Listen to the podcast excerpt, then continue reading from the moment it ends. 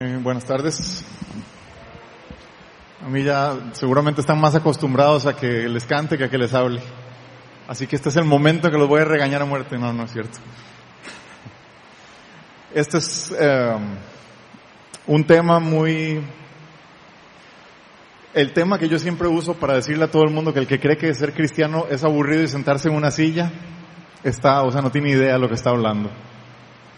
La vida cristiana es la cosa más emocionante más aventurosa, más peligrosa, depende, ¿verdad? Es como, es como ir a un, a un uh, como ir a, a, un ride de parques y de montarse en los caballitos o montarse en las montañas rusas. Usted escoge. Y eso es justamente de lo que vamos a hablar hoy. Eh, va a ser súper específico porque es un tema que se puede confundir muy fácilmente con evangelismo. O sea, evangelismo tenemos que hacerlo todos, todos tenemos que predicar las buenas noticias, hay evangelistas, bla, bla. Hoy vamos a hablar específicamente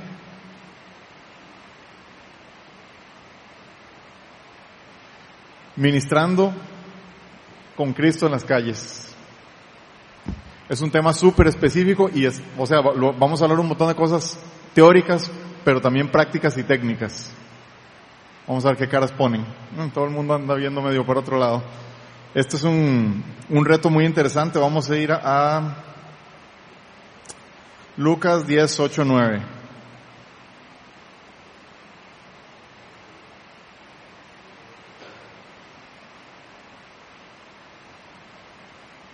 No, mentira.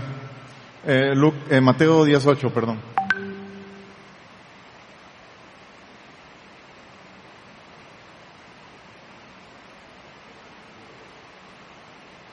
Sí, un, un poquito antes de eso, eh, Jesús había dicho, vayan de dos en dos, no usen calzado, básicamente tírense a las calles y vayan a hacer, a, a hacer esto. Yo les doy mi autoridad para hacerlo y se puede hacer todo eso, pero lo que quería arrancar es con una pequeña historia.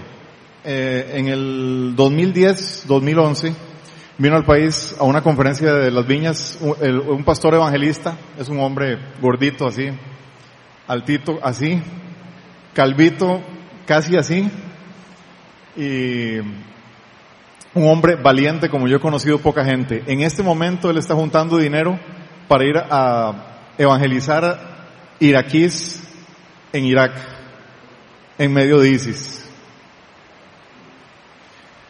Eh, la vez pasada casi lo matan. Está en una película filmada uno de los episodios. Y todo el mundo le ha dicho que si se volvió loco. Y el tipo, bueno, se supone que de esto se trata, ¿verdad? Entonces él se fue allá, eh, está juntando plata para volverse a ir y eh, convirtió a algunas personas que se enfiebraron tanto que volaron a las, a las que vuelan a las conferencias donde él va en diferentes países.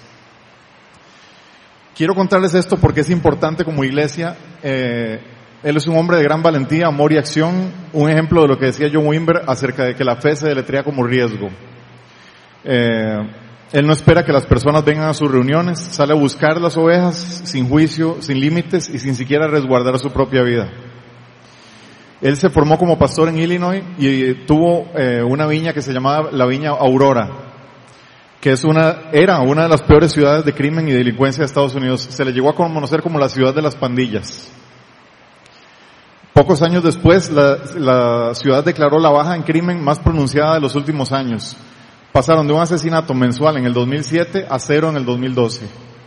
Él basó su ministerio en trabajar en las calles, orando directamente por pandilleros, criminales, traficantes y, proxenetas.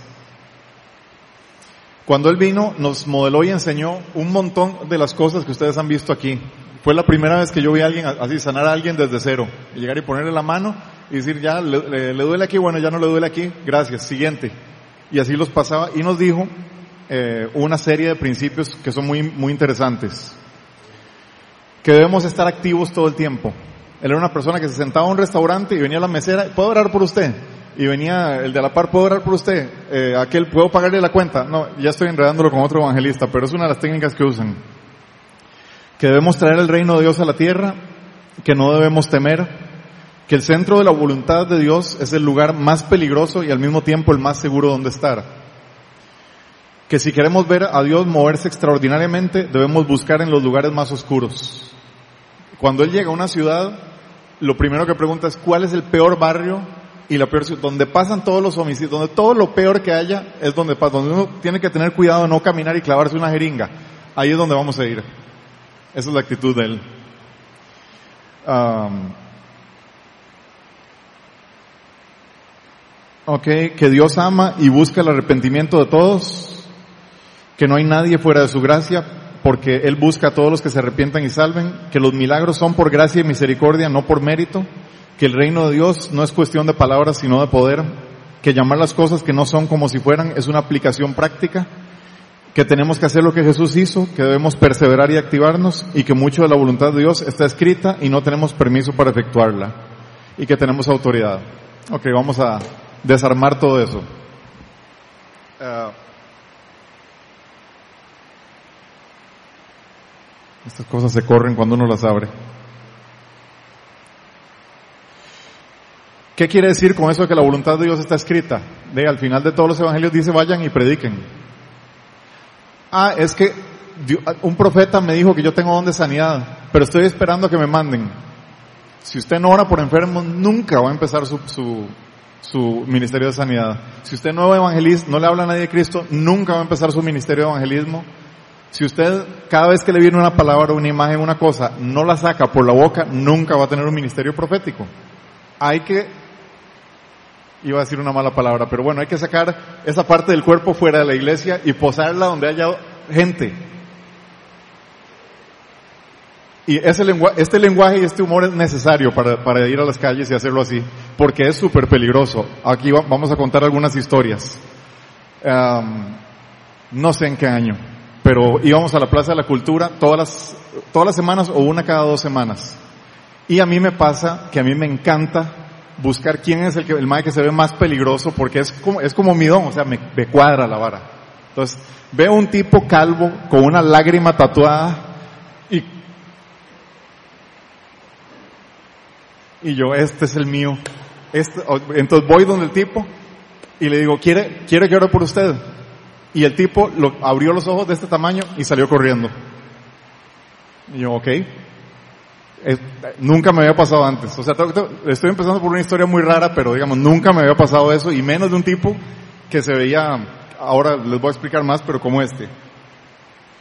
Se va el tipo y seguimos orando por más gente, seguimos orando por aquí por allá, y en eso veo yo que viene como una figura blanca dando tumbos así, en zigzag, zigzag y con la cabecilla baja, y llega y se sienta y, me, y nos dice, es que yo estaba en una iglesia, mi mamá es cristiana, y no la he visto por años, y yo tengo un montón de dones, y empieza a explicar y a demostrar algunas cosas incluso. Y el tipo este, eh, ya yo, o sea, habla y habla y hay, que tener paciencia y ya después de un punto yo le digo, ok, déjeme orar por usted. Pa, sale corriendo otra vez. Bueno, ok. Seguimos orando por gente, seguimos así y al rato me viene viendo de frente como todo agresivo y dice, es que usted tiene que entender que yo soy el que cobra las deudas en la Plaza de la Cultura. O sea, no, no sé si, si se explican cómo una persona como esta puede cobrar las deudas de los traficantes. Entonces, si usted ora por mí, yo voy a empezar a llorar a gritos aquí y no puedo quebrarme enfrente de toda esta gente. Ese es round uno. Round dos, no había visto la, la mamá no sé cuánto. Entonces estaba orando yo por un gringo, de esos de los del Hotel del Rey, y en eso suena, Alberto. Y como un canto, yo, ¿qué estará pasando aquí? Alberto. Y vuelvo a ver y estaba el tipo con una sonrisa de oreja a oreja y con una señora con cara de muerta a la par así toda, toda mortificada. La mamá lo había llegado a visitar ese día. Entonces fuimos, hablamos. Creo que no oramos, pero Dios me dio una palabra que todavía la estoy esperando para él y me dijo que la próxima vez que lo viera lo iba a ver así como los estoy viendo ustedes. Y todavía estoy esperándolo. Pero sé que esa palabra salió de Dios y sé que no va a volver vacía. Eso, eso es un día semi O sea, les puedo contar otras ocho historias de ese mismo día.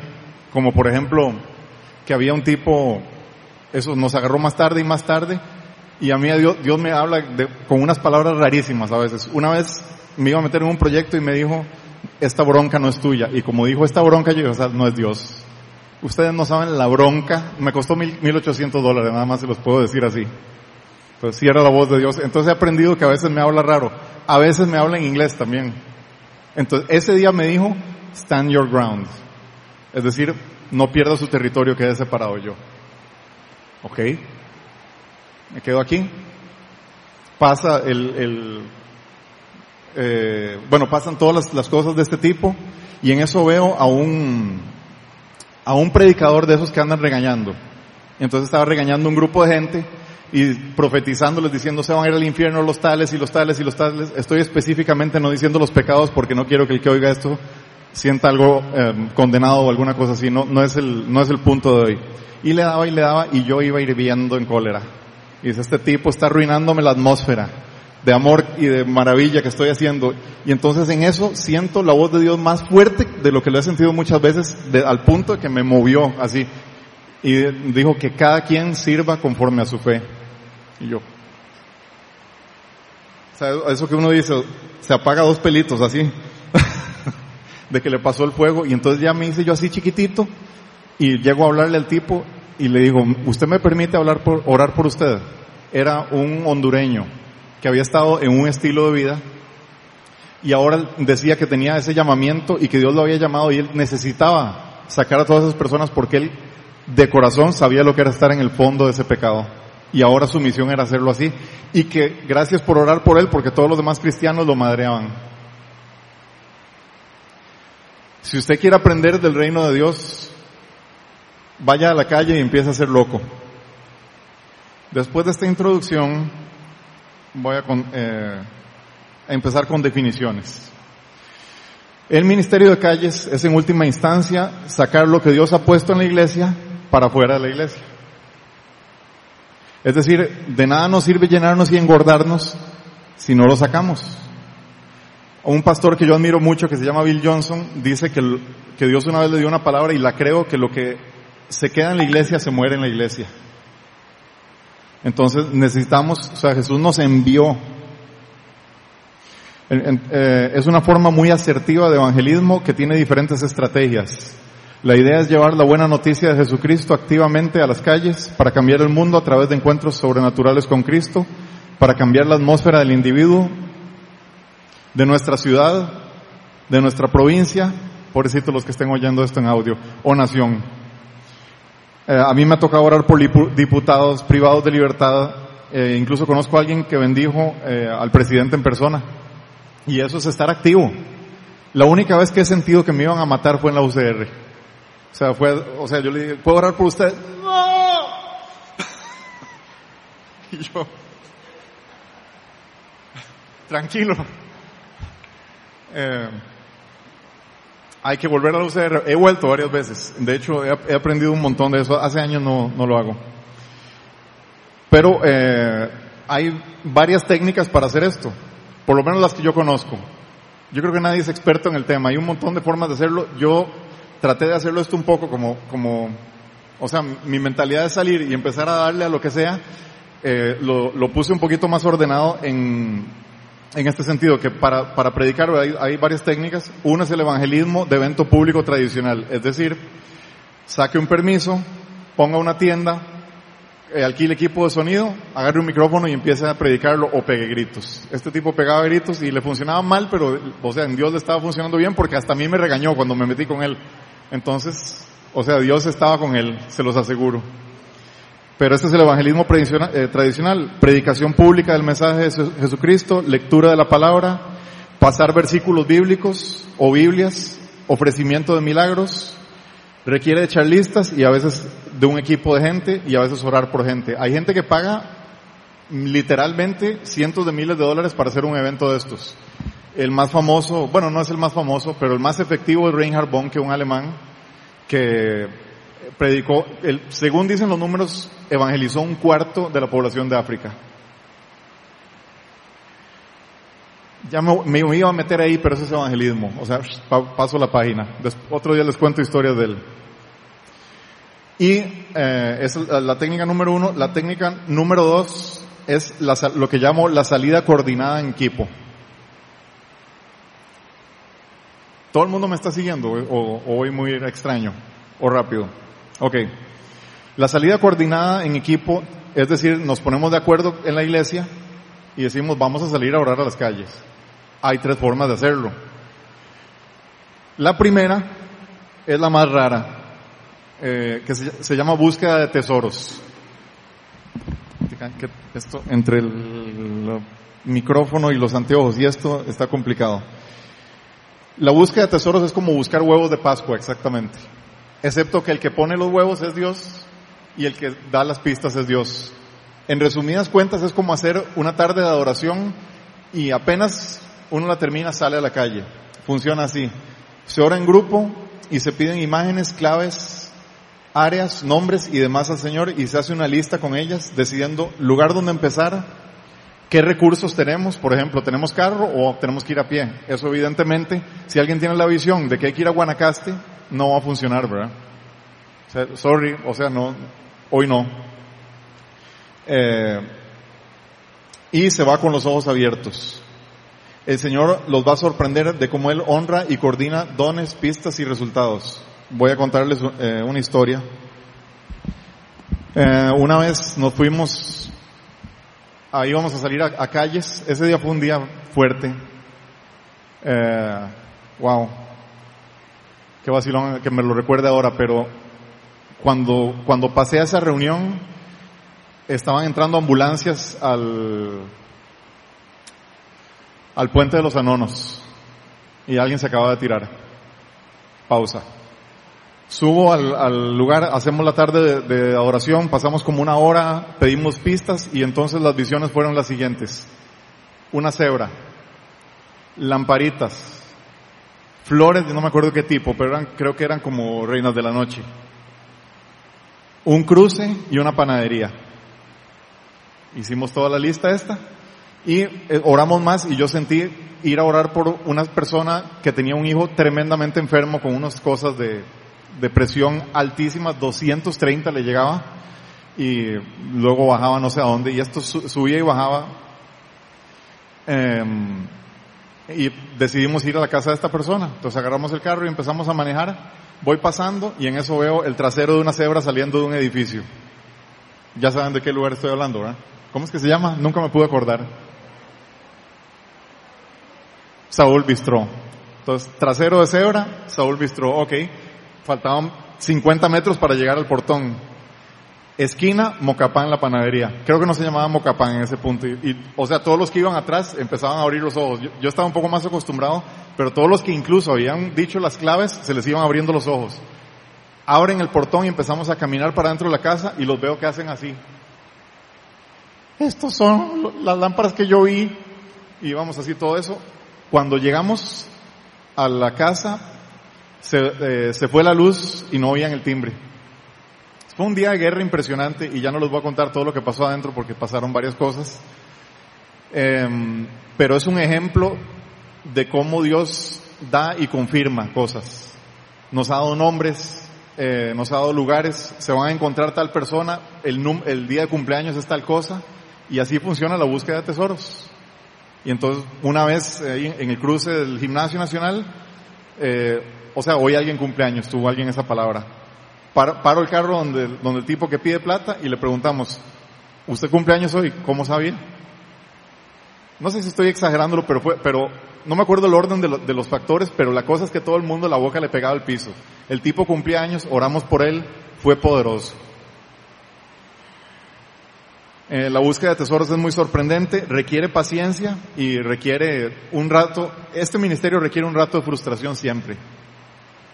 Uno llega, la gente no quiere que oren por ellos, puede ser que lo insulten, hay que decirles que, que o sea, guárdese la cartera aquí, cuando son mujeres, uno, uno les tiene que decir, guárdese la cartera aquí atrás, ciérrela porfa, porque puede pasar cualquier cosa.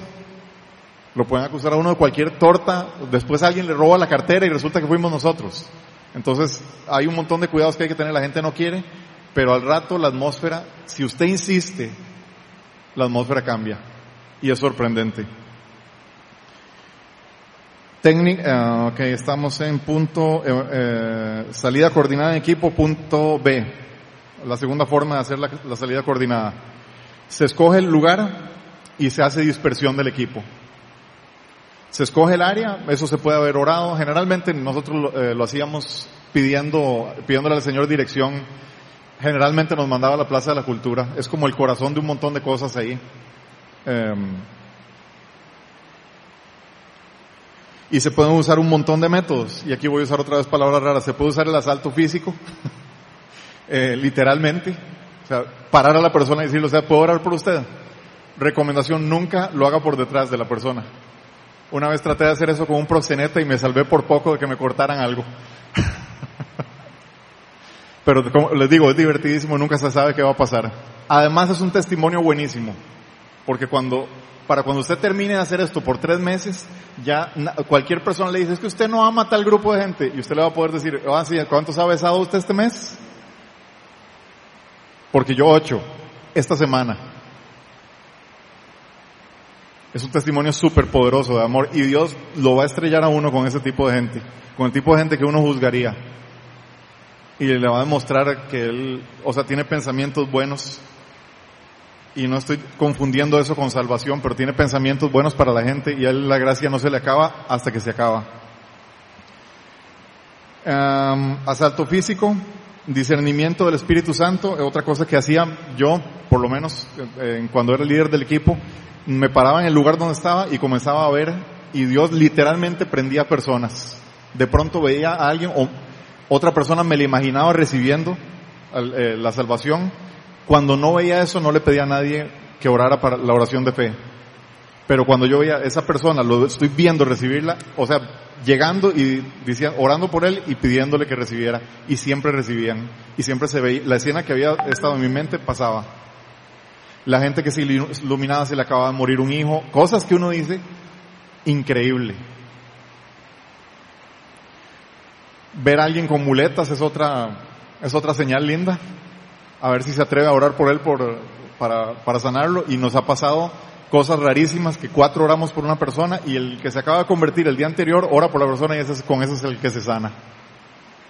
Y así funciona. Eso lo va transformando uno en un niño. Caminata alrededor del área en oración. Otra técnica puede ser poner rótulos de se ofrece oración. Eh, que alguien del equipo tenga palabras de conocimiento. Ofrecer milagros. ¿Alguien quiere un milagro? ¿Alguien necesita un milagro? En El Salvador nos pasó que hubo fila. Y hubo varias sanidades. En Costa Rica no funciona tan bien. Hay, tengo que admitirlo. Alguien quiere un milagro, la gente corre. Otra cosa que uno aprende es que en Costa Rica la gente no sabe decir que no. Puedo orar por usted, es que voy tarde para la iglesia. Puedo orar por usted, es que tengo una cita, es que se me está quemando la cocina, es que se me está quemando el carro, es que mi hijo se va a tirar de un barranco. O sea, pero no, no te van, no te dicen. Lo cual uno puede usarlo y hacerse el tonto. Y, y ah, pero no, importa, voy a durar tres segundos nada más. Y dele.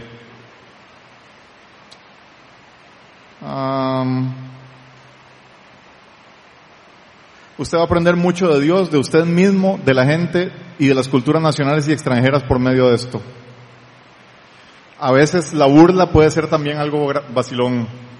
Una vez nos tocó orar por un grupo de, jóvenes, no recuerdo si eran patineteros o eran de los que hacían como saltimbanquis en las esquinas. Se reúnen mucho en plazas o se reunían mucho en plazas. El mundo cambia muy rápido y no he hecho esto como por dos años.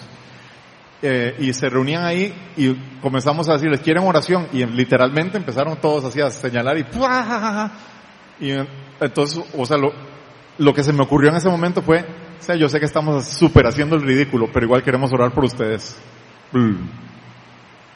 Usted venga primero. Y así empezás. Uno, dos, tres, cuatro, cinco. Llueve. Se nos echó a perder el ministerio de calles qué tirada, todo lo que teníamos planeado. Y de pronto te das cuenta que todos nos metimos en un hotel y la gente entra y entra y entra y entra y entra en la entrada del hotel y de pronto hay 40 personas. Y nosotros así como,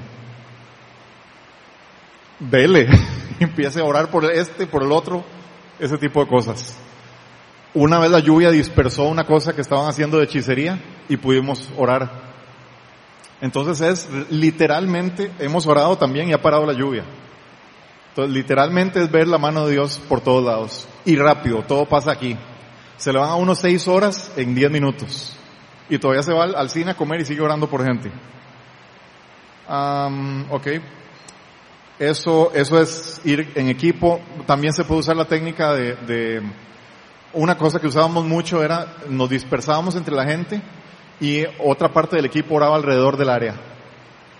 Eso es lo, lo que se conoce en otras denominaciones, aunque esto no es no, no denominacional, pero se, se conoce como caminata de oración. Muchas veces se ponen de acuerdo y caminan por un barrio. Eso técnicamente no es ministerio de calles, pero a veces se combina y cambia la atmósfera también. Eh, y la tercera forma es individual. Eh, vamos a, a- creo que les voy a, no, leamos Juan 4 del 1, del 1 en adelante.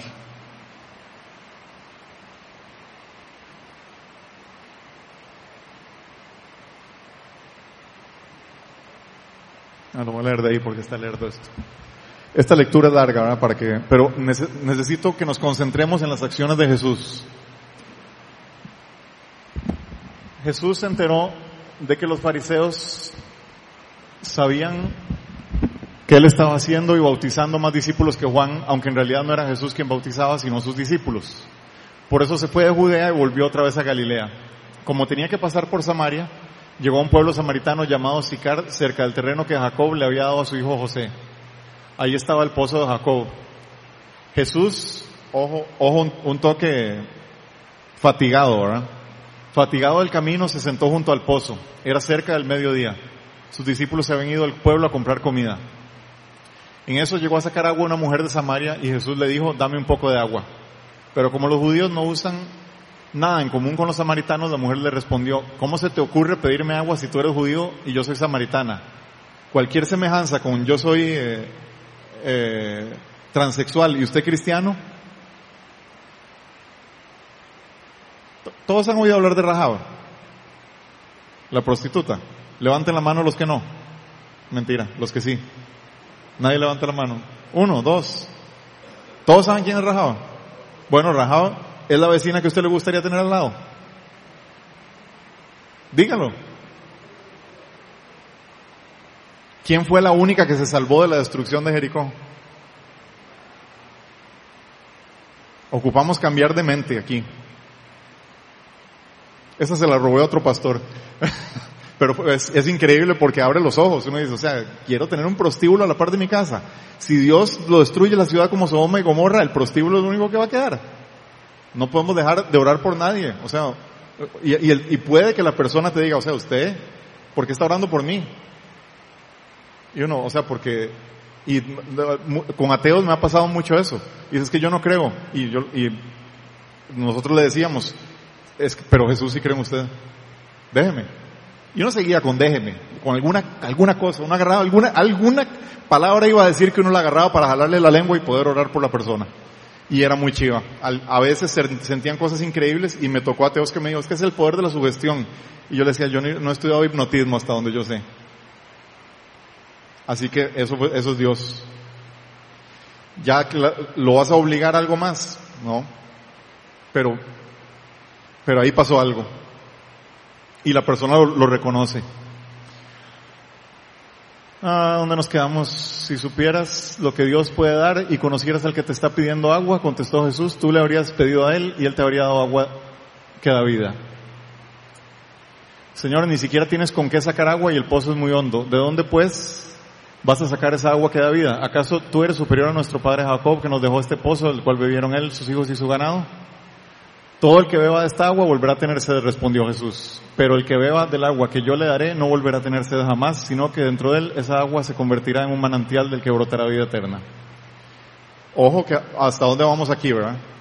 Solo misterios.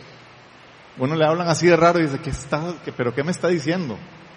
Y además, a mí, o sea, pongámonos en los zapatos de ella. A mí que ya la exégesis y la mayor parte de los ejemplos dicen que esta persona salía a mediodía porque no quería salir con la demás gente por lo que vamos a ver entre un minuto. Y, no se hablaban porque los judíos consideraban a los samaritanos herejes. Y sin embargo Jesús le habla a esta mujer y le da un montón de misterios.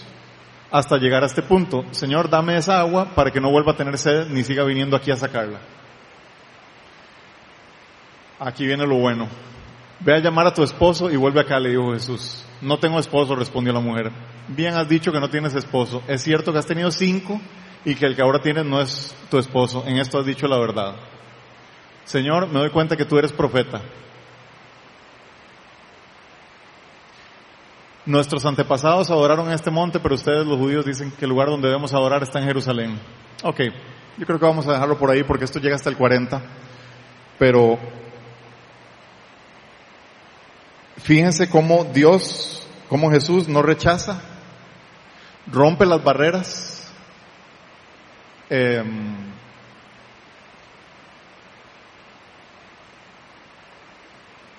se interesa plenamente por la persona. O sea, primero, y no, no, estoy hablando de técnicas, pero él ve profundo primero. Antes de revelar lo que él ya sabe, primero le, o sea, le empieza a hablar parabólicamente del pozo y del vacío que hay en ella. Y finalmente le revela una cosa que es mucho más grande. ¿Qué pasó con esta mujer? Lo podemos ver ahí en el 40. Fue la primera evangelista. Dice que todo el pueblo se convirtió. Era una caminatilla larga, por cierto. Por eso Jesús estaba agotado. Jesús estaba activado todo el tiempo, como estábamos hablando. No quiero hacer de ninguna de estas cosas una ley religiosa, eso me parece muy importante. Pero el punto de esto es que Jesús estaba atento a las personas y atento a Dios. Y logra un, una aproximación con una persona que diríamos que es una aproximación imposible y la vuelve no solo posible, o sea, a esta chavala lo convirtió en 100. Eso del fruto, instantáneo. Jesús se quedó predicando dos días en esta ciudad. Ya no creemos, dicen, decía el poblado, por lo que vos nos dijiste, lo creemos porque lo vemos nosotros mismos. ¿Qué pasó? Ella los llevó a Jesús. ¿Cómo pasó el encuentro? Ahí está. Jesús aprovechó una oportunidad para revelar que hay Dios. Para revelar que Dios nos conoce, Dios nos ama y sabe que necesitamos de agua. Hay un montón de cosas en, ese, en eso, pero no nos vamos a meter más en eso. Que esa forma sobrenatural pero amorosa de Jesús de acercarse a las personas, eso es, para mí es imitarlo a Él. Entonces, eh, en el ministerio individual podemos hacer activación selectiva. Esa es la forma. Sale una persona o sale en pareja, puede ser un domingo, cualquier día, a encontrar gente intencionalmente. Ya no es un grupo grande, ya es como que dicen, nosotros hacemos esto y aunque no venga nadie, yo voy. O vamos nosotros. Y pasan cosas extrañas. Una vez estaba yo con, con una, eh, con otra persona fuimos a comprar un helado en la Plaza de la Cultura. La Plaza de la Cultura era el epicentro de este asunto, siempre. Entonces cada vez que pasábamos, pasaba algo. Fui a, comprar un helado y a la, a la, salida había una manifestación feminista. Y yo, o sea, no sé por qué, no, o sea, no es algo que tengo en mí, ¿entendés? Meterme en problemas. O sea, pero es que yo digo, o sea, no, no sé, entonces, o sea, tengo que hacer algo. Entonces le digo a la primera que me encuentro del, del círculo, ¿podemos orar por ustedes? Y se me queda bien, alguien estaba filmando, o sea que esto lo debe tener en video alguien. Y lo que Dios me movió fue, o sea, nada más agarrémonos las manos. Y Dios me, me pidió, o sea, lo que me hizo hacer Dios es pedirles perdón como hombre. Y fue fuerte. Las chavalas bajaron las cabezas y fue un momento espectacular por ir a comprar helado en el, en el extremo suroeste de la Plaza de la Cultura. Ahí donde está la fuente, ahí fue este asunto. ¿Qué fruto salió de ahí? No sé. Pero o sea, sé que cayeron semillas, eran como ocho o doce, por ahí. algo germinó de alguna manera y tal vez en este momento está dando un montón de fruto. ¿Qué es lo que yo hubiera hecho? No creo. Pero lo que pasó, me pasó otra cosa también, ahora que fui a Nueva York hace poco, y esto es importante, la activación individual. Ya ahí yo tenía como mucho tiempo en orar en calles, y estaba tomando café en una cafetería ahí y había unas bolsas de café tico, carísimas las condenadas y yo viéndolas así como, wow, qué increíble esto. Y afuera había un reclutador de fondos de Planned Parenthood. ¿Todos saben qué es eso? Bueno, es la abortista más grande de Estados Unidos, del mundo. Y el tipo estaba pidiendo fondos, pidiendo fondos, pidiendo fondos, porque, y de hecho, o sea, y yo estaba hablando con Winston, el chavalo, y Dios me jalaba los ojos al chavalo y yo, no, no, no, no, no. Y otra vez, pero me lo iluminaba el tipo, un tipo de este tamaño, joven, barbudo. Y de pronto sentía yo como que me salía amor y yo, yo no soy particularmente amoroso, entonces yo, sí, sí, señor, ya sé que sos vos. Salimos del café y me lo, y yo ya iba directo, ¿verdad? Donde el tipo, me lo topo de frente, lo veo a los ojos y el tipo me dice, ¿quiere darnos fondos? Es que Trump nos quitó los fondos. Y yo le dije, no, pero me dejaría orar por usted. Y el tipo bajó la cabeza y oré por él como no sé, 40, 50 segundos. ¿Qué palabra me dio Dios? Usted tiene un corazón de justicia. No es la justicia de Dios lo que él estaba haciendo. Y no quiero ponerme político, pero bueno, yo no, yo no creo en el aborto, no sé los demás. O sea, no me parece que esté bien. Eh, pero, pero él está, o en su corazón y la sed que él tenía de buscar una forma de justicia equivocada, pero Dios por la boca me salió, o sea, estás buscando justicia. Y lo que creo que lo que Dios me dijo, no me acuerdo exactamente, pero fue como que busque, que busque la justicia de Jesucristo. Pasé temblando la siguiente hora y media del Espíritu Santo. O sea, no se me bajaba con nada. Y les cuento esto como motivación de que realmente una vez que, que uno, y, y lo estoy confesando después de mucho tiempo de no hacerlo, pero realmente te da vida hacer ese tipo de cosas. Dejar que el Espíritu te haga hacer algo, aunque no tenga cara de nada. Y yo sé que el tipo salió ministrado, se quedó como, como pálido. Y eso,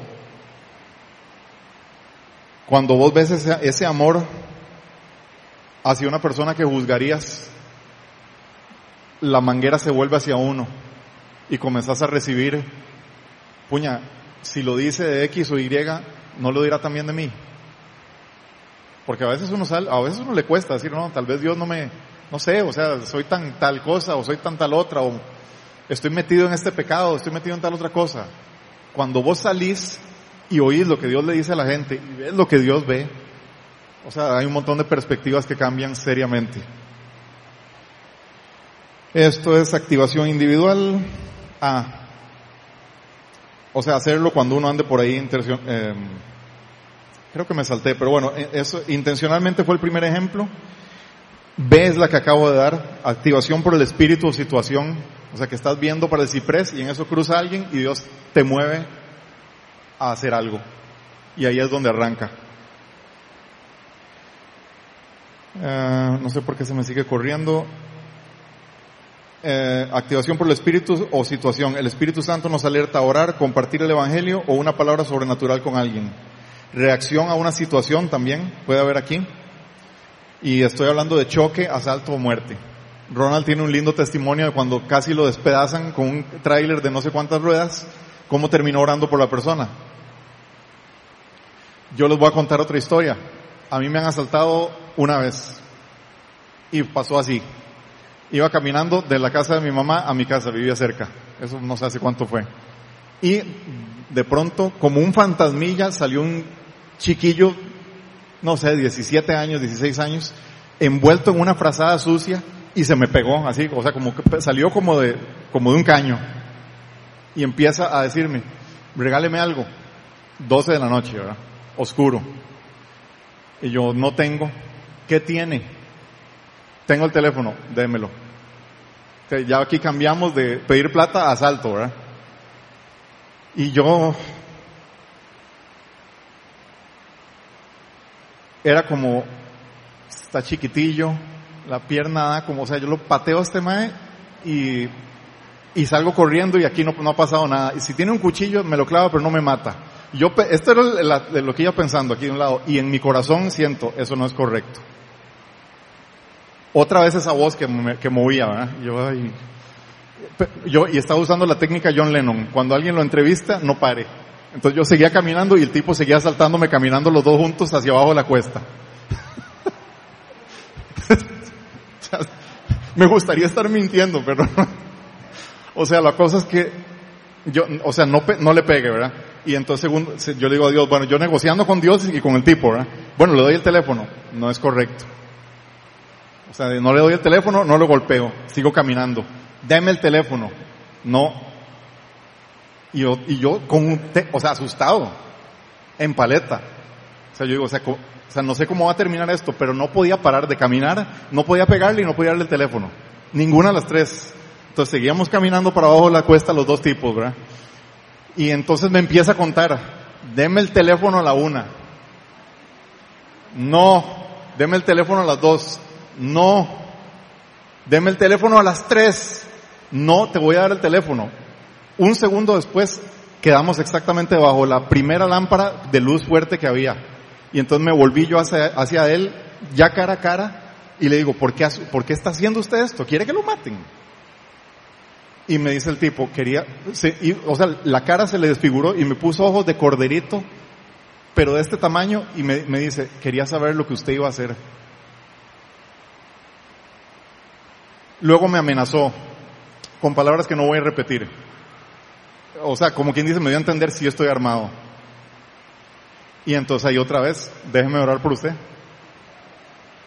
Y oramos debajo de la condena. Nos pasamos a la lámpara siguiente para que el guarda nos viera.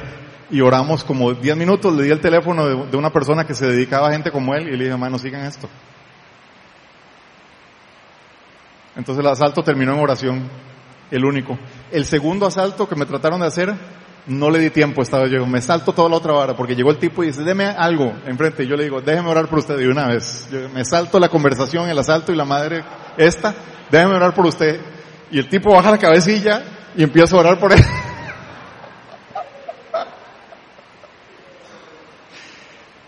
y le echo una oración no muy larga y yo, y entonces me, hago para atrás y el tipo echaba humo de la cólera. Un, un chiquillo también de 17, 18 años. Y yo, yo me quedé como, o sea, que será, porque estará tan bravo? O sea, ¿será que pensaba sacarme un millón de colones? No sé, o sea, digo, no, no entiendo. Y empezó a caminar, eh, y lo oí decir suavecito, yo era líder en una iglesia. Y siguió caminando. Yo era líder de jóvenes en una iglesia. No me lo dijo a mí, se, fue, se fue masticándolo. Ustedes no saben la cantidad de ovejas de oveja 100 que se encuentra uno en la calle. El 50% de las personas por las que uno ora son cristianos apartados. Eh, me, me, tocó, oh, no, ahorita voy a decir. Me tocó, eh, creo que me estoy saltando puntos, pero creo que este es el momento apropiado. Nosotros íbamos de rondas con un ministerio que se llama Rostro de la Justicia a servir café a gente en prostitución. Eh, y me tocaba, o sea, una vez me tocó orar por un tipo ya treintón, eh, que era proxeneta hombre, y, o sea, desarrapado la ropa, o sea, en un estado que uno dice, o sea, este tipo probablemente hasta así debe tener porque se ve mal, o bueno, en crack, no sé. Ahí estuvimos hablando tamaño rato y me estuvo durante tamaño rato contando de su vida en la iglesia, cómo había sido líder de adoración, líder de jóvenes, y yo pensando, el, el, león anda buscando a quien devorar, aquí tengo un pedazo. Me llamó la atención y es algo que lo he encontrado muchas veces. Líderes, particularmente líderes de jóvenes, metidos en vidas que uno dice, o sea, ¿cómo pasó esto? Eh, entonces, en ministerio individual de calles, modo activado intenso. Creo que no tengo que dar ejemplos, ¿verdad? Eh, son todas las anteriores, todo el tiempo, y hay un montón de técnicas muy creativas eh, que se pueden usar. La mejor técnica es estar conectado al Espíritu Santo y tratar de desprenderse de todo. La gente que hace esto realmente de corazón acostumbra a pagar la cuenta de la persona que está en la fila adelante, por ejemplo. Está en Sara y, y, y me permite un toque pone la ropa ahí y le pasa la tarjeta de crédito. Y le paga la cuenta. ¿Por qué hizo eso? Porque Jesús te ama. Ahí, o sea, ahí ya no tiene que predicarle mil perdones a nadie. A ver, dígame a alguien que, que, que hay que predicarle algo. No, ¿verdad? No. La gallina y el cerdito se encuentran y dicen, hagamos un desayuno. Y la gallina dice, yo pongo el huevo y el cerdito dice, yo pongo la tocineta. Te sacaste la tocineta. Ahí, no hay discusión, se acabó. Pagar la cuenta de otra mesa es una forma de evangelizar un mesero. Tal vez las otras personas no se enteren o no quieran hablarte y no tenés que tampoco que levantarte a hacer show. El punto es llegar y decirle, por, o sea, ¿usted por qué les pagó? Jesús me dijo, nuevamente no lo hagan de técnica porque entonces Jesús me dijo sería mentir. Eh, mayormente estoy tratando de darles ejemplos de cosas que Dios hace. Eh, el amor verdadero, el amor que se desprende, el amor que yo hago un favor a alguien, me pegan un tortazo y vuelvo a la otra mejilla, me piden que camine una, milla, doy dos, eh, me piden el, chaleco, le doy también la camisa, ese tipo de amor, una vez que usted lo pone en práctica, si la persona ha oído hablar de Jesús alguna vez, ya ahí no tiene que predicarle más.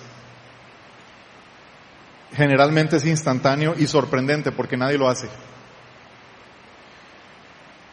Predicar el Evangelio en aviones, restaurantes, dar palabras, ofrecer oración, entrar en hospitales, voluntariar.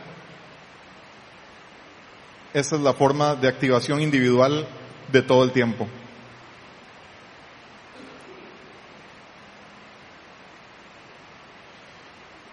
Ok, uh, voy a dar algunos principios finales. Jesús cuando reclutó a Pedro le dijo, ven y te voy a hacer pescador de hombres. Otra vez estamos hablando de evangelismo, pero voy a tratar de mantenerlo en, ir a calles. Se necesita, ¿qué se hace para pescar? Se necesita traerlos a los peces, se necesita atraparlos y se necesita preservarlos. Y aquí es donde se acaba la analogía técnicamente, ¿verdad? Porque después la idea es que el, pez se vuelve pescador. Pero necesitamos esas tres cosas. No todas las personas son nuevas que vamos a encontrar. Muchos de los que encontraremos son gente resentida o escapada de la iglesia. y otra cosa que he aprendido eh, es que Dios es un Dios de emboscadas y tenemos que estar listos para los peces nuevos y para los peces y para los hijos pródigos. A mí me yo tengo un estudio de grabación, eso yo creo que ya lo había contado. Eh, y me tocó grabar a una chavala que, no, no me tocó, de hecho no sucedió nunca, pero pienso que eso salió bien porque se había salido de la iglesia y quería grabar una canción de, de, cosas mundanas en el estudio y hacer ahora una carrera en lugar de hija de pastor, de cantante de reggaetón. Y a mí me llamó la atención, o sea, de todos los estudios, yo nunca había grabado reggaetón. De todos los estudios que podía escoger, ¿por qué la mandó al mío? Porque Dios, es como cuando, se, cuando usted se escapa de Dios, es como que hubiera habido un crimen y usted empieza a correr y hay un, un, un puesto de policías en cada, en cada esquina. Primero en la cuadra, luego en el estado, luego en el aeropuerto y luego la Interpol. Y usted puede ser cualquiera de esos puestos.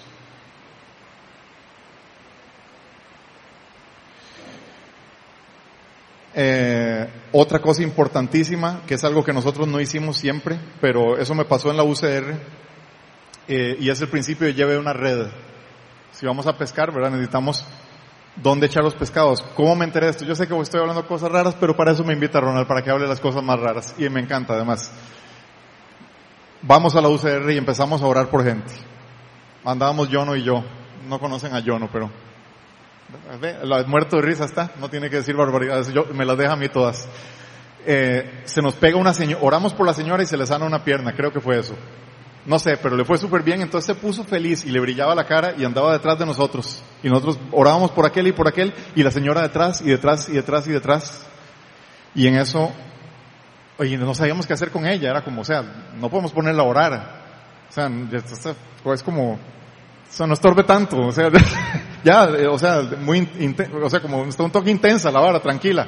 Y en eso oigo otra vez la voz que me dice, ¿para qué pescas peces si no tenés una red? Y esto va en contra de lo que nos enseñó Robbie.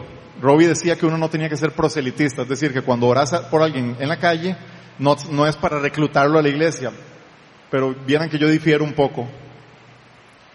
Eh, me parece, por lo menos en el estado que estamos actualmente, me parece que es importante por lo menos ofrecer, o sea, y me ha pasado muchísimo que la gente, cuando realmente la ministra se sienten muy amados, y me ha tocado que lo, he hecho en otros países y me tengo que ir, y la persona, no, pero es que yo quiero con usted. Obviamente eso no, está, no es sano, pero ese es el tipo de conexión que se hace. Hay que aprovechar para echarlo a la red. Es una forma de evangelismo. Esta es una iglesia sana. Entonces sale aquí alrededor para echarlos aquí. Esta es la red. O por lo menos si vas a salir a otro lado, ponerse de acuerdo y ojalá venga alguien, ojalá es una, eh, una palabra que, de Alá, perdón, eso no me gusta usarla. la etimología está mala. Pero eh, Dios quiera que te hayas puesto de acuerdo con otro- ese otro ministerio para que haya una red, para que haya una invitación, para que esa persona pueda continuar recibiendo lo que acaba de recibir, que encontró maravilloso, increíble. Y no se disuelva en dos días. No es una obligación, no estoy diciendo que Dios no va a hacer eh, cosas extraordinarias si no tenés una red, pero por lo menos a mí me dijo esto y sentí compartírselos que es particularmente porque esto es una iglesia local y es una forma maravillosa de traer gente. Se sintieron amados afuera, también se van a sentir amados adentro. Y aquí es donde viene otro, otro asunto. El vino nuevo, ¿en qué odres cabía? ¿Nuevos o viejos? Aquí, o esto es un- a- aquí ya asumimos que todo el mundo es teólogo, perdónenme. Pero ya todo el mundo tiene, que saberse, por lo menos haberse leído los evangelios. Jesús dijo, o sea, no se puede echar el vino nuevo en odres viejos.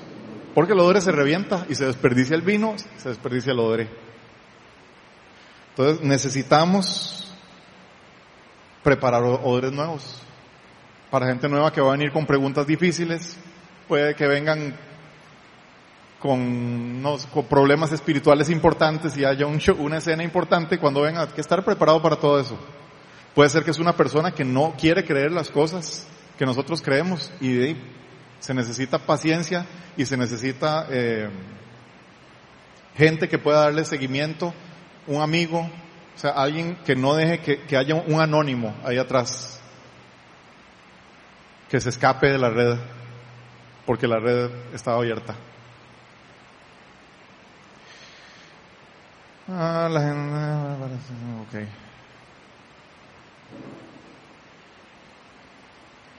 Ok, y si, si le es posible, no se desconecte completamente de la persona eh, que, que, que recibió.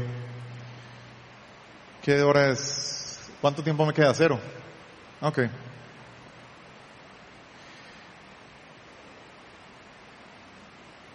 Vamos a hablar de algunos tips. Todo el mundo me va siguiendo. Esto es una clase, no es una charla. Ok, digamos, para sacarlo de ahí, ¿verdad? O sea, no- Sorry. Eh, respete y honre a las autoridades. ¿Qué quiere decir esta- este asunto?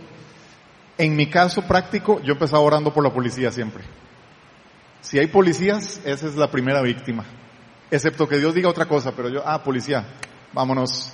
De una vez, ¿le importa si oro por usted? Y bueno, hasta en aquel tiempo todos, todos se dejaban felices.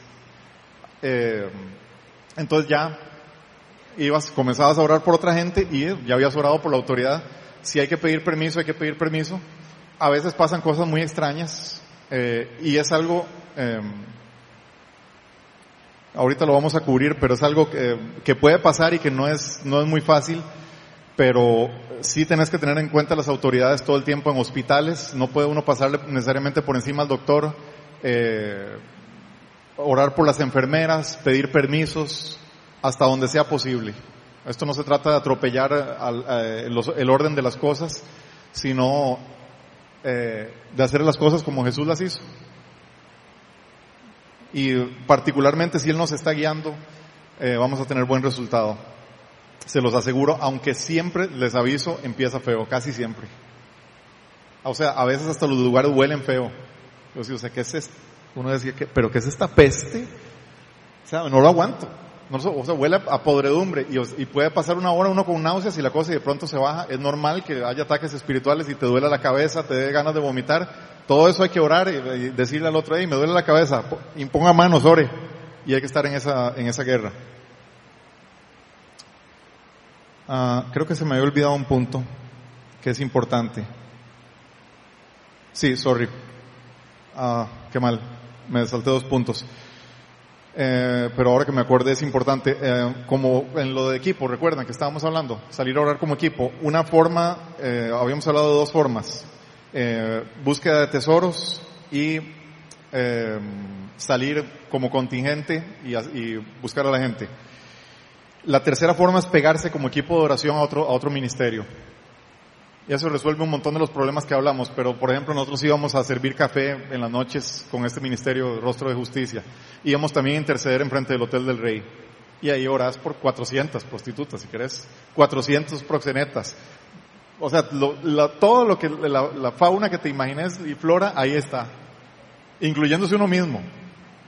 A veces aparece alguien y ora por uno. A veces ves amigos haciendo cosas que no deberían estar haciendo y se quedan viéndolo uno así. ¿Y qué pasa? Sos un testigo.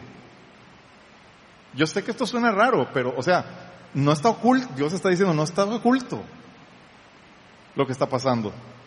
Entonces, pegarse como equipo de oración a otro ministerio es muy lindo, se aprende muchísimo y haces cosas que no harías. Te metes con gente que no conocerías normalmente y con métodos que no, eh, que no son los normales.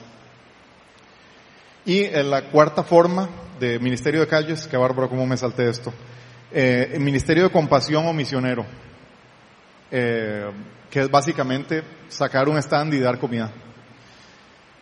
Con los muchos misioneros que he hablado y con lo que he visto, no es muy buena idea entrar a evangelizar algún lugar regalando cosas porque lo que vas a tener es una horda de gente que quieren cosas. Y no van a querer a Cristo y vas a perder el tiempo. Entonces, lo mejor para mí, personalmente me parece que no es tan buena idea empezar con esto. Eso es mejor que la iglesia lo haga con, o sea, ya, ya porque Dios da la palabra y lo hace. Pero es una forma, eh, salir a dar comida, ropa, agua, consuelo, cárceles, hospitales, cuidar personas, entretener niños, hacer fiestas navideñas, hacer noches de adoración en una comunidad, dar regalos, ayudar a construir un lugar en una comunidad súper pobre o comunidades indígenas. Estos ya son misiones, ¿verdad? Básicamente, repartición de Biblias. Pero ese es, ese es la, eh, el cuarto, es probablemente el que más se hace y el que está más organizado. Ok, volvamos a los tips salvavidas. Respete y honre a las autoridades. Ante el desastre, sonría.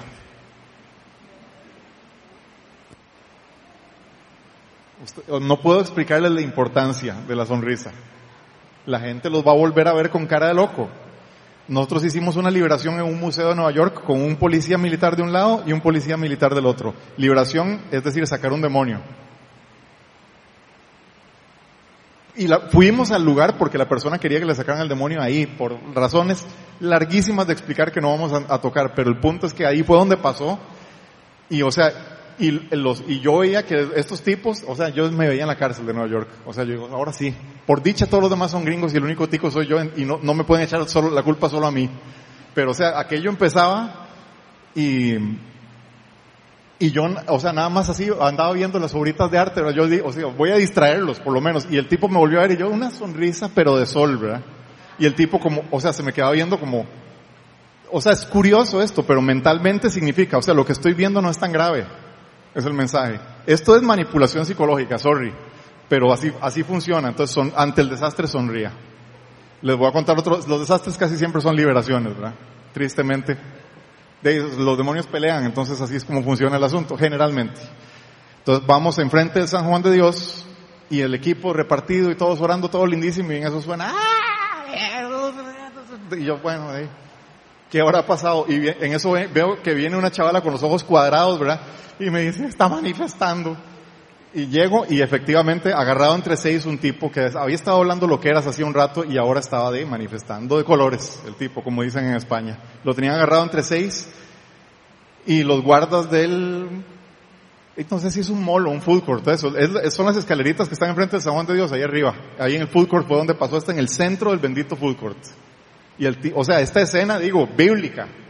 Y la gente viendo aquello, y entonces, o sea, el oficial de seguridad escondido detrás del basurero, así. Y yo sonriendo, de oreja a oreja, por supuesto. Salgan en el nombre de Jesús. Y alguien pasaba así yo. Funciona, funciona, funciona. Entonces, recuérdelo, ante el desastre sonría. No puede ser una sonrisa hipócrita. Es muy, te estás divirtiendo en cierto modo. Eh, ante el desastre versión 2, o sea, si se burlan de uno o quieren matarlo, sea chistoso y búrlese de sí mismo. O si ya la cosa, si la tor si hiciste algo malo, discúlpese. Hay que dar una mala palabra, no sé. Eh, pueden pasar una, serie de situaciones y hay que estar listo para disculparse. Honre a todos a menos que el Espíritu le dé que dé reprensión. A mí me ha tocado saber que una persona es, está en, o sea, tiene problemas de pedofilia, digámoslo así. Y tener que tragárselo porque no vas a acusar a alguien por una cosa que podrías estar oyendo mal de una cosa como esta. Entonces, lo moves hacia, hacia una forma de bendición. Señor, da, trae em, pureza. Trae pureza a esta persona. Eh, sepa hablar coloquial, es decir, no hable en Reina Valera. Todos entienden ese chiste, espero. No, no hable raro, pero no se baje del trono. O sea, no, no tampoco, o sea, yo, tengo que admitir que a veces uso algunas palabras rosadas tirando a rojo, para, en, aras de esta, de, de, ser un poco gracioso. Pero de pronto hay que ser parte de la tribu para poder funcionar en esto. Pero no se baje del trono no acepte lo que no es aceptable y no, claro, en calles, o sea, te estás metiendo con el derecho de otros. Entonces, o eso de no acepte lo que no es aceptable, al ministerio ese lo tenía que el chavalo, yo no. El que él reprendía a la gente, ese era su ministerio.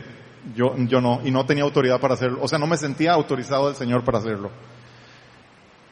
Ok, si ocurre un desastre mayor o, le haga, o tiene miedo muy fuerte, Tómese un momento para morir de nuevo y dejar a Cristo atender al lobo que toca la puerta. ¿Me explico?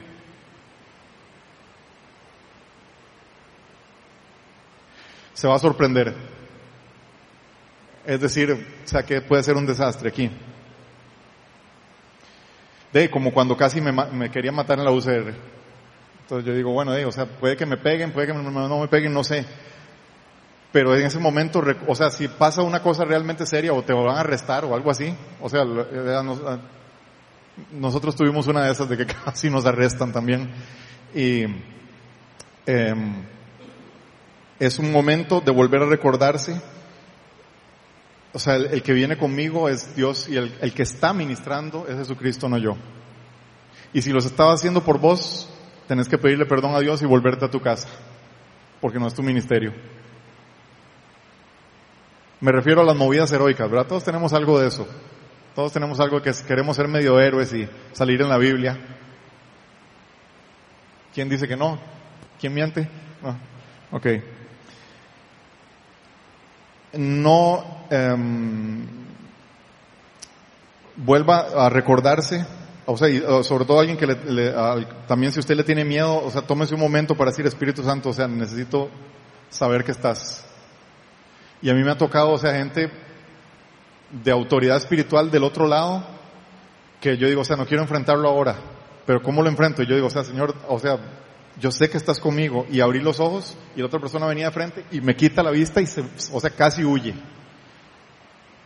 El que está con nosotros es más grande que el que está en el mundo. Y hay, vas a encontrar momentos en esto que vas a tener que acordarte de eso, y no acordarte aquí, sino acordarte acá en el corazón.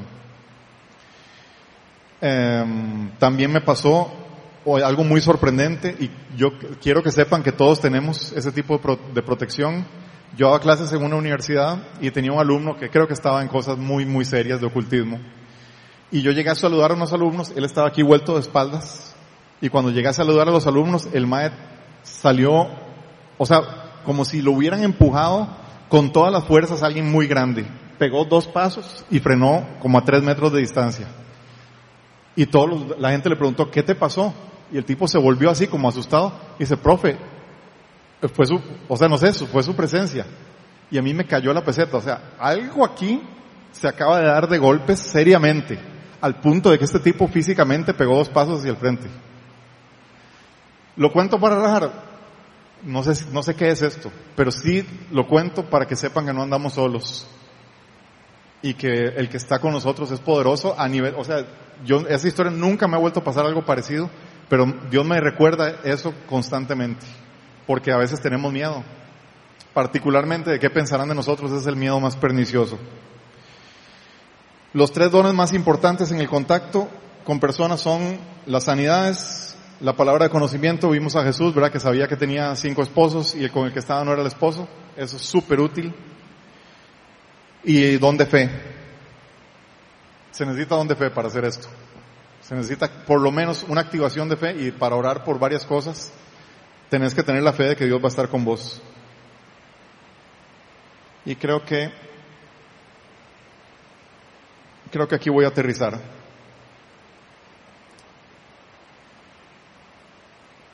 Con dos, dos frases. A través de los años he descubierto que orar por la gente puede hacer más por ellos que predicarles. La oración les da una probada de lo que es la adoración. Esto lo, lo dijo el apologista evangelista Rabbi Zacarías, es un hombre que nunca diré, que yo nunca me imaginé que iba a decir algo así. Pero orar por, una, por las personas en la calle es algo muy, muy fuerte, sobre todo ahora que realmente si predicas el evangelio directamente como acepta a Jesucristo, si tiene ese don, y, o sea, y el Espíritu Santo trae convicción, o sea, eso es una orden del, del evangelio, de, de Jesucristo. Pero orar es muy, muy poderoso y esto viene de una persona que predica el Evangelio, que eso es lo que hace, que no es conocido por orar por la gente. Y finalmente quiero darles un, voy a resumirlo para no hacerlo muy largo, pero en, en Mateo 25, 32 al 45 habla del juicio final y Jesús habla de las cabras a la izquierda de él y las ovejas a la, derecha.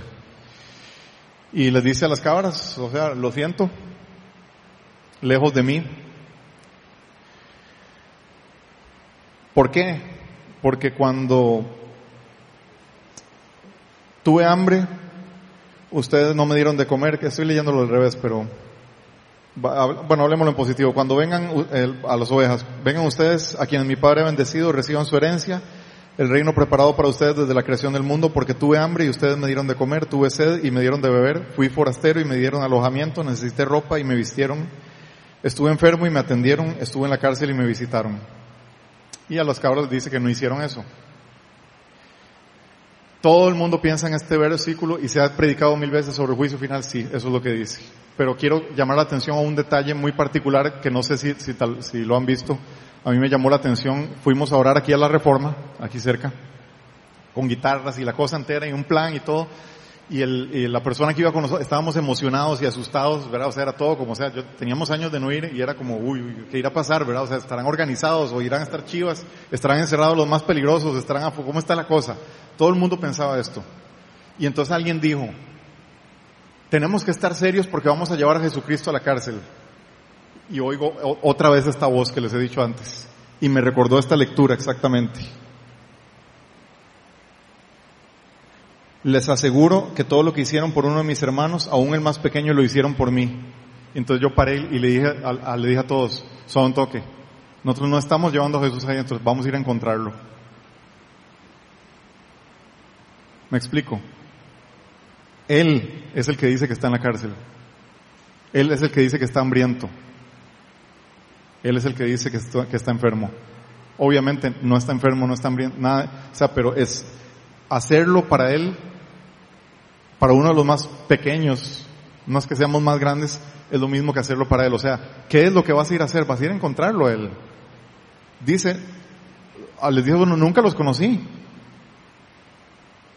No fueron donde yo estaba. Ese es el mensaje, simplemente. Vamos donde Él está. Hay un montón de técnicas, hay un montón de formas, pero Él está allá afuera y nos está esperando.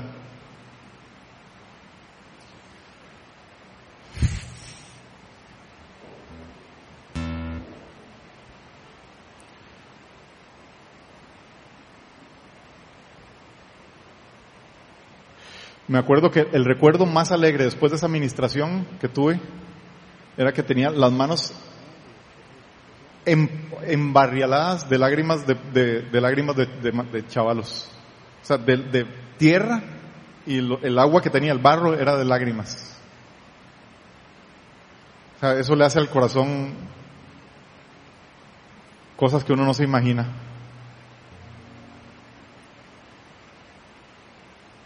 Padre, gracias.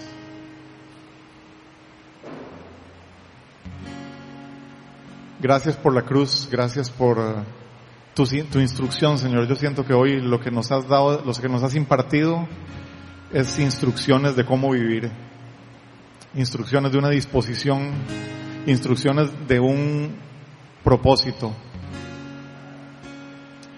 No todos estamos llamados a ir a las calles como equipo necesariamente, pero todos estamos llamados a esto último que tú dijiste, Señora, asistir al enfermo, al encarcelado, a la viuda, al huérfano, al hambriento, al desnudo. Todos somos vecinos de algún burdel o a veces nosotros mismos somos el burdel.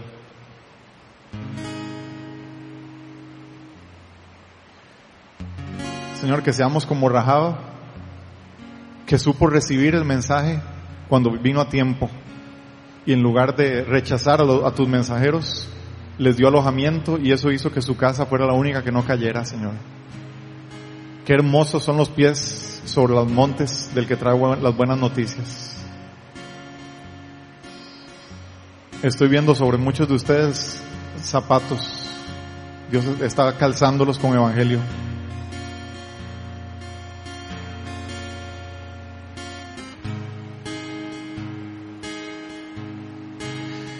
Toda la gloria y toda la honra del Señor, Señor. Te pedimos perdón por las veces que no hemos acudido a tu llamado y hacer lo que nos habías enviado a hacer.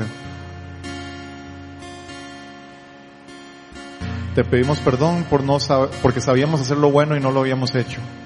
Pero ahora te damos gracias, Señor, porque lo vamos, tú nos vas a dar disposición y valentía para multiplicar el talento que nos diste en 30, 60 y 100 por uno.